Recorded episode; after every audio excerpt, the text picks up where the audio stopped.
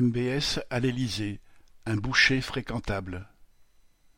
Mohammed Ben Salman, dit MBS, prince héritier et homme fort de la dictature d'Arabie saoudite, a été reçu en grande pompe à l'Élysée par Emmanuel Macron.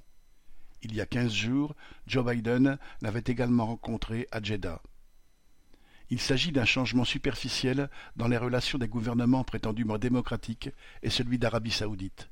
Même si, depuis qu'il avait commandité en 2018 l'assassinat et le démembrement de Jamal Khashoggi, un journaliste du Washington Post critique du pouvoir, les dirigeants occidentaux rechignaient jusque-là à s'afficher trop ouvertement avec MBS.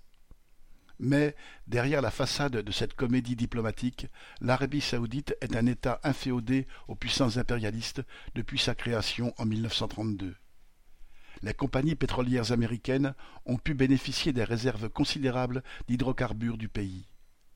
Armé jusqu'aux dents par les États-Unis et les pays capitalistes européens, le régime saoudien joue un rôle de gendarme au Moyen-Orient en y défendant les intérêts de ses donneurs d'ordre. Il exerce aussi une dictature moyenâgeuse sur sa propre population.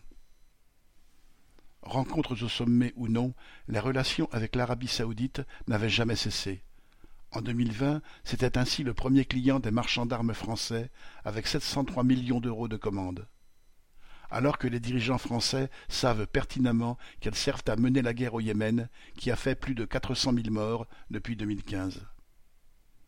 La guerre en Ukraine, les problèmes d'approvisionnement en pétrole et en gaz, ainsi que les changements géopolitiques qu'elle entraîne, ont eu raison des réticences des dirigeants impérialistes vis-à-vis de MBS. Et c'est tout naturellement que MBS a donc pu finalement venir grossir la longue liste des dictateurs amis de la France reçus avec les honneurs à l'Élysée dans l'intérêt des capitalistes français. Nicolas Mann